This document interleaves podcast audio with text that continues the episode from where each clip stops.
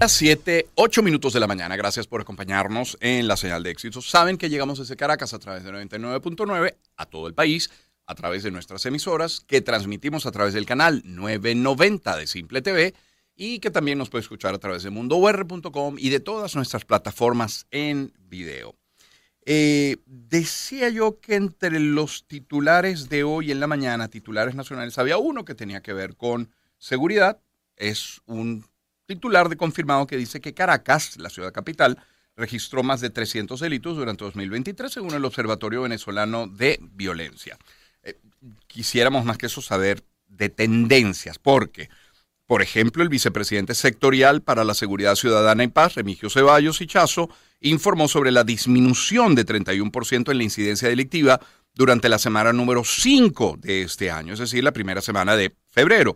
Algunos expertos han hecho énfasis en que los principales delitos son robo y, como se ha dicho suficientemente en este y otros espacios, delitos informáticos también. Para ello tenemos previsto conversar con dos. Ya tenemos a una de nuestras invitadas en el estudio. Ojalá se pueda incorporar en nuestro otro invitado. A quien tenemos es Odalis Caldera, comisaria, abogada, experta en materia de seguridad y orden público. Eh, comisaria, qué gusto saludarle y verla siempre. Siempre un gusto igualmente. Y un saludo a todos quienes escuchan en este momento. Comisaria, ¿qué, registro manejan cifras oficiales, extraoficiales, del año 2023, de lo que ha transcurrido de 2024, para intentar entender la tendencia en términos de delito en nuestro país? Bueno, las cifras que conocemos son las publicadas por el Observatorio Venezolano de Violencia que dirige el, profesor Roberto Briceño. Sin embargo, um, cifras oficiales como tal no hemos conocido, salvo los porcentajes que ha dado a conocer el, ente rector en materia de seguridad. Eh, sin embargo, eh, mira, hay algo que ha llamado la atención en estos últimos tiempos y siempre he recalcado que nos enteramos de muchos aspectos en materia de seguridad, de hechos que ocurren a través de lo publicado en redes sociales, en los diferentes chats, donde muchas personas denuncian y algunos casos en algunos medios también. Sin embargo, en estos últimos tiempos, Román, lo que más hemos visto publicado son los delitos que se dan en el medio intrafamiliar.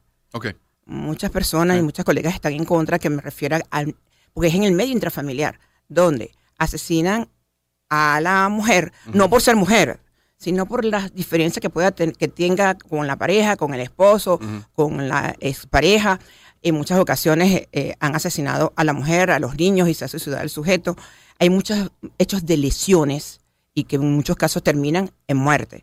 Como también, tú lo has referido, los delitos informáticos, las estafas están a la orden del día. Se ha incrementado el hurto, tanto en residencias como hurtos de vehículos, eh, dejando por debajo el robo que eh, hasta no hace mucho eh, había un incremento importante del robo de vehículos y el robo en vía pública eh, se, ha mantenido, no en los números como conocíamos eh, en años anteriores.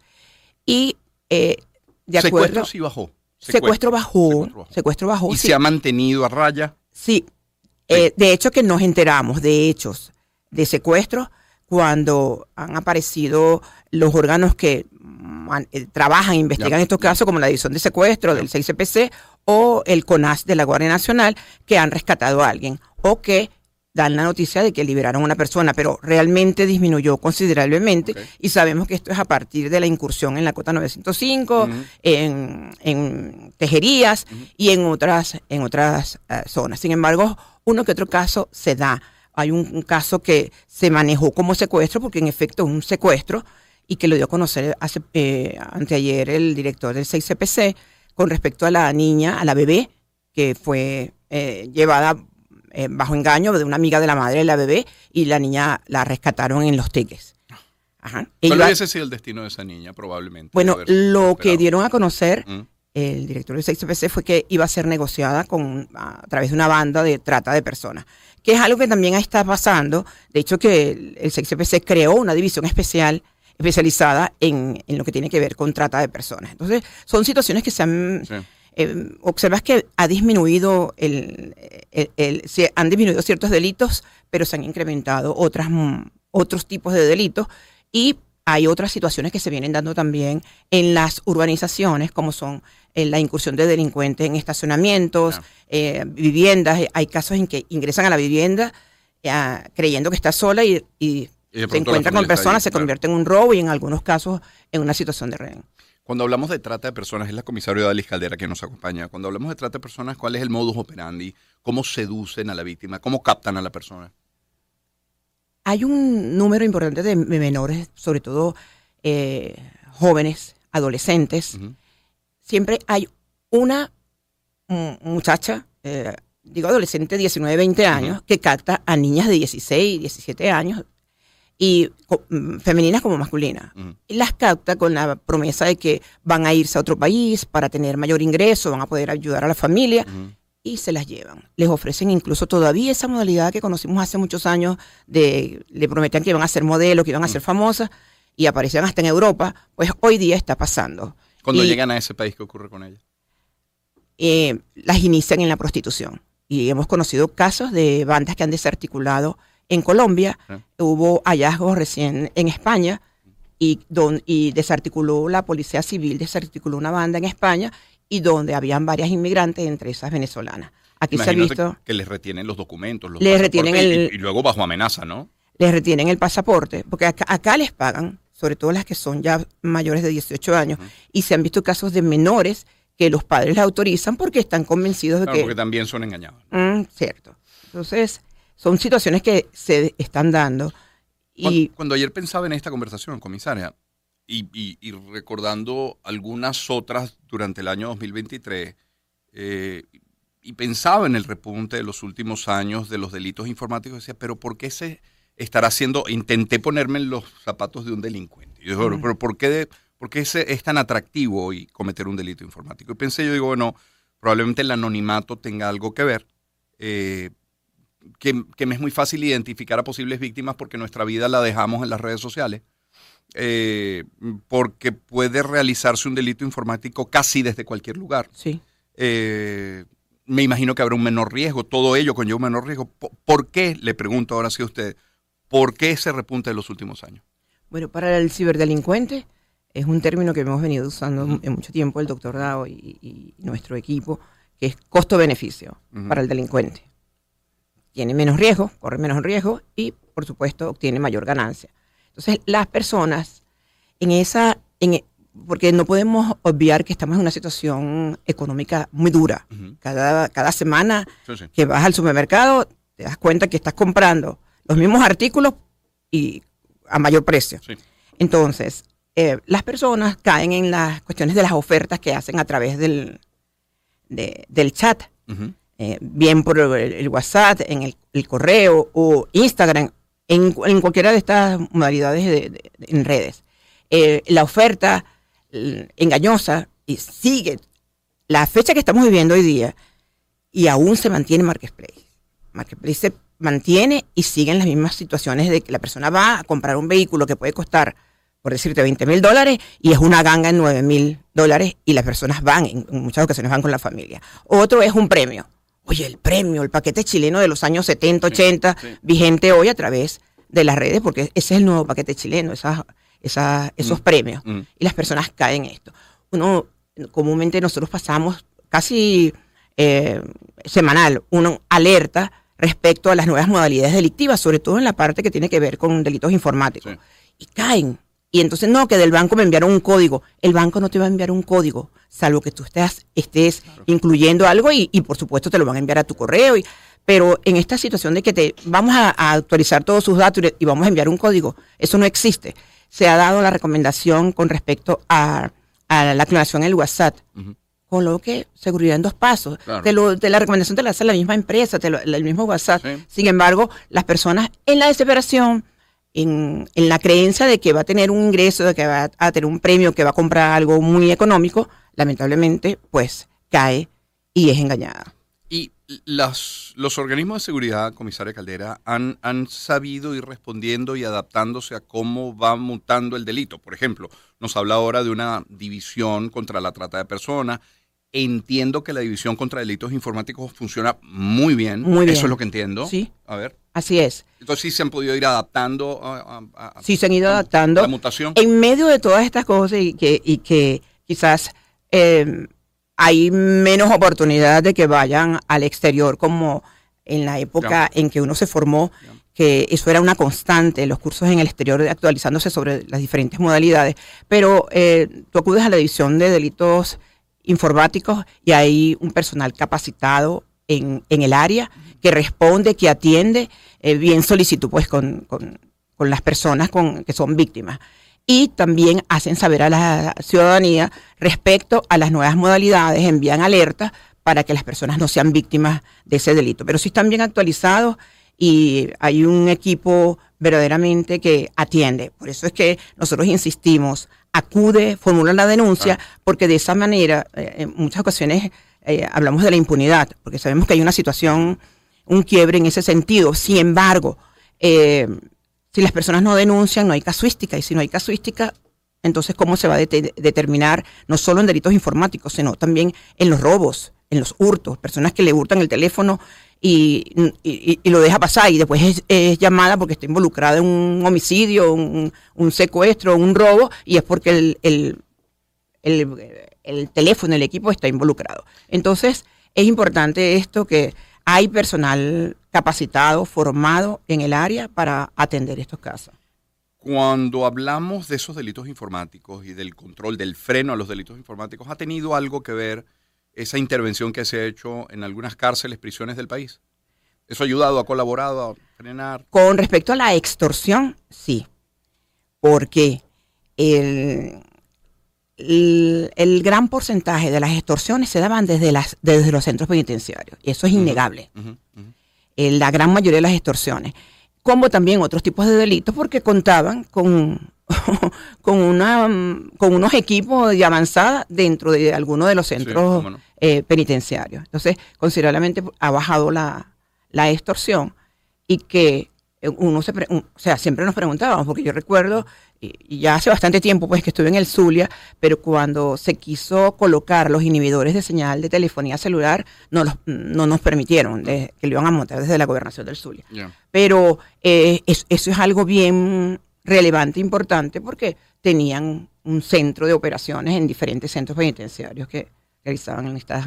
estas ¿Quién, quién se negó a llamadas. instalar esos? esos Bueno, en su porque si lo momen- quería el gobernador del estado? bueno, en su momento, eh, eh, un fiscal que era en materia penitenciaria en el Zulia nos manifestó que era quitarle los derechos a, a los privados de libertad. Pero es derecho a un privado de libertad tener un teléfono en la cárcel. No, es que no, era, no estaba permitido. Ya. Entonces, a, a todas estas, eh, uno también piensa, y es lo que sobre lo que hemos eh, sostenido siempre una posición, ¿dónde están los derechos de las víctimas?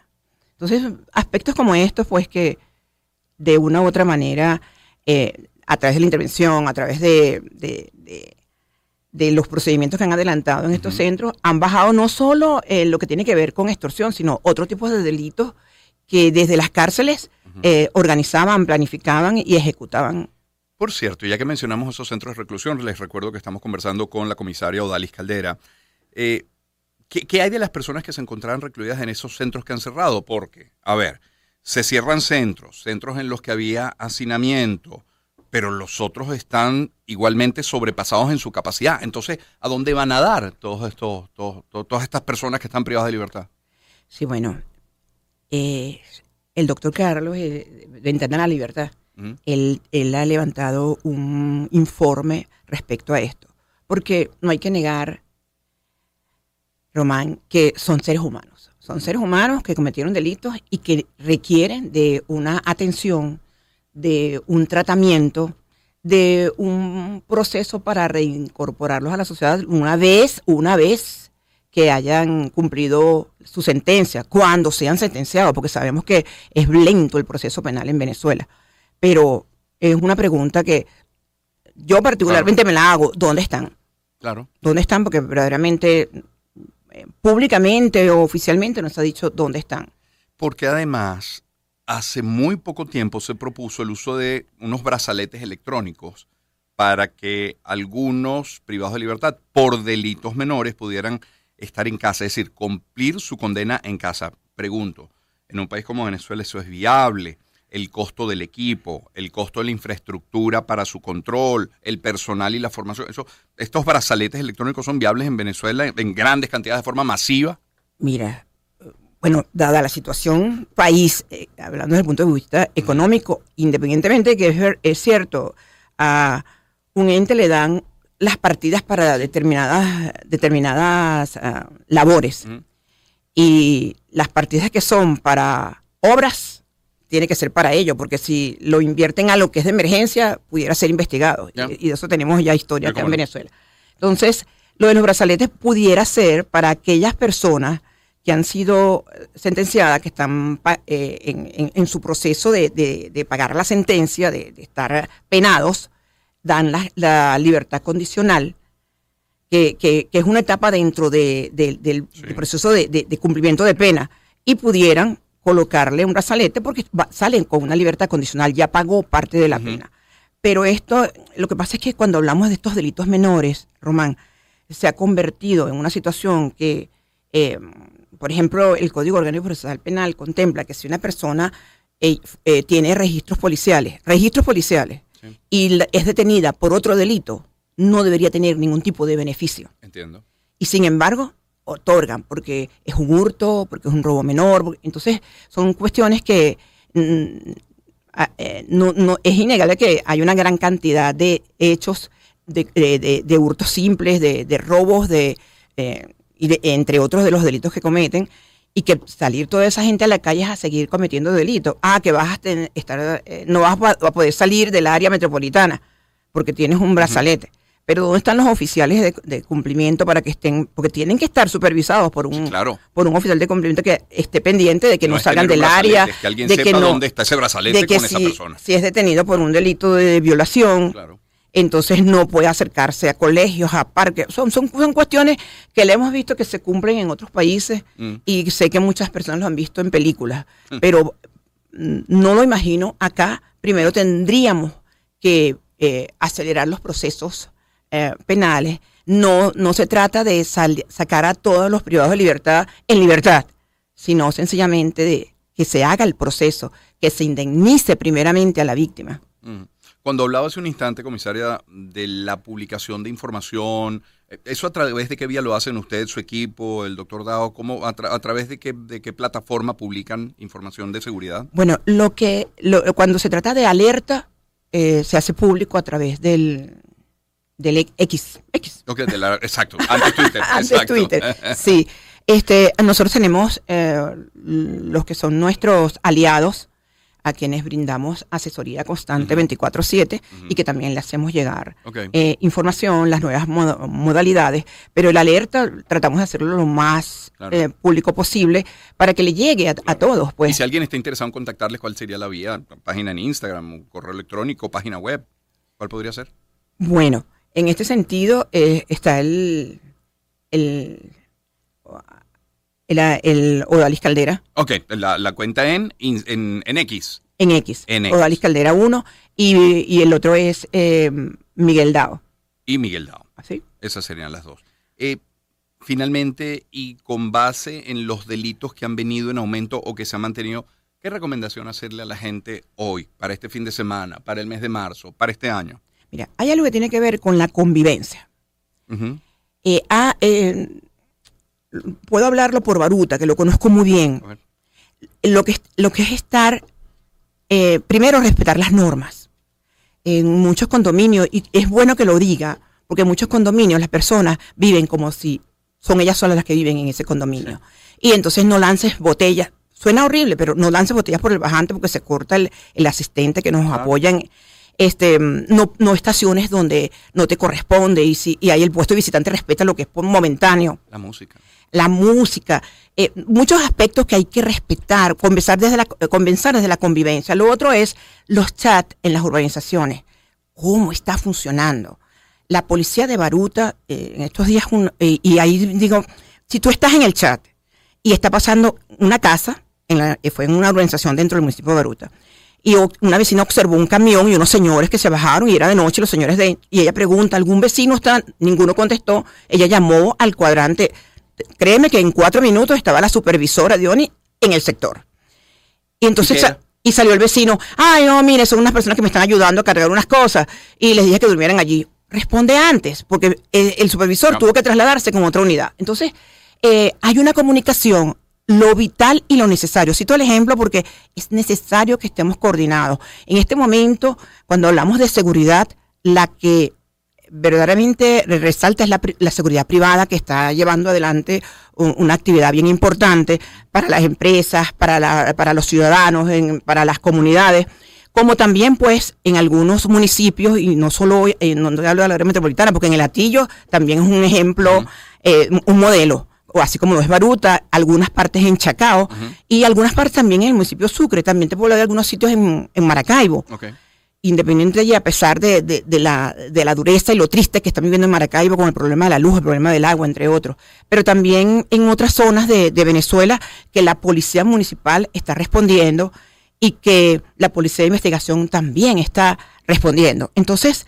em, lo que tenemos es que articular esfuerzos, estar atentos, las puertas de acceso, em, no, no, no, no estar como dicen los delincuentes, no estés pagando, mm. porque todavía hay personas que llegan a despedirte en la puerta y se quedan dentro del vehículo, o que van escribiendo por el celular y el motorizado pasa con un parrillero, eso está pasando ahorita en las vías, y le, dan en, la, en, el vidrio y, le quitan. Y lo otro, bueno, hay algunas, algunas novedades con respecto a personas que están van en la autopista y de repente una unidad moto con mm, funcionarios policiales uniformados, entonces eh, le, paran la marcha y rozan el vehículo y dicen, me atropellaste. Eso fue un caso que, nos reportaron hace poco y que nosotros lo que queremos es, oye, alertar a los supervisores de los organismos de seguridad. Em, la Policía Nacional es una policía que está a nivel nacional y es necesario que sus funcionarios sean supervisados. Y sobre todo en las vías rápidas. Y tenemos que conocer las leyes, es decir, no, estar pagando bien por una parte, pero luego conocer las leyes para que no ocurran excesos como este video que se hizo viral de este funcionario solicitando una licencia especial de, motos de alta cilindrada. No existe. no, no, existe. Dos días, nosotros lo tratamos el programa, dos, tres días después apareció un comunicado del INTT aclarando que no hace falta más que una licencia de segundo grado y, el resto lo Y ellos fueron, eh, mm, se les inició su averiguación administrativa. Y, y, el director de la policía dio respuesta, porque es que de eso se trata, denuncia a saber eh, mm, acude a, cada organismo policial, tiene una unidad de desviaciones policiales. Ahí el, ciudadano asiste, porque si no... Deben tener mucho trabajo algunos, ¿no? Sí, sí lo tienen. Y, atiende eh, la fiscalía en materia que tiene que ver con esto. Comisaria, agradecido siempre por su tiempo, su visita. Qué bueno verla bien. Bueno, siempre a la orden y que Dios los bendiga. Feliz fin de semana. Amén. Muchísimas gracias, Odalys Caldera, comisaria, abogada, experta en materia de seguridad y orden público. Le ponemos algo de música al espacio. Pretenders y el tema No me malinterpretes. Don't get me wrong. Empezamos el año en su compañía. Circuito Éxitos. Caracas, Maracay, Puerto La Cruz, Puerto Ordaz, Barquisimeto, El Vigía, Guarenas Guatire, Mérida, Táchira, Margarita, Maracaibo, Maturín. Circuito Éxitos. Melodías de siempre. Sonidos en primera fila.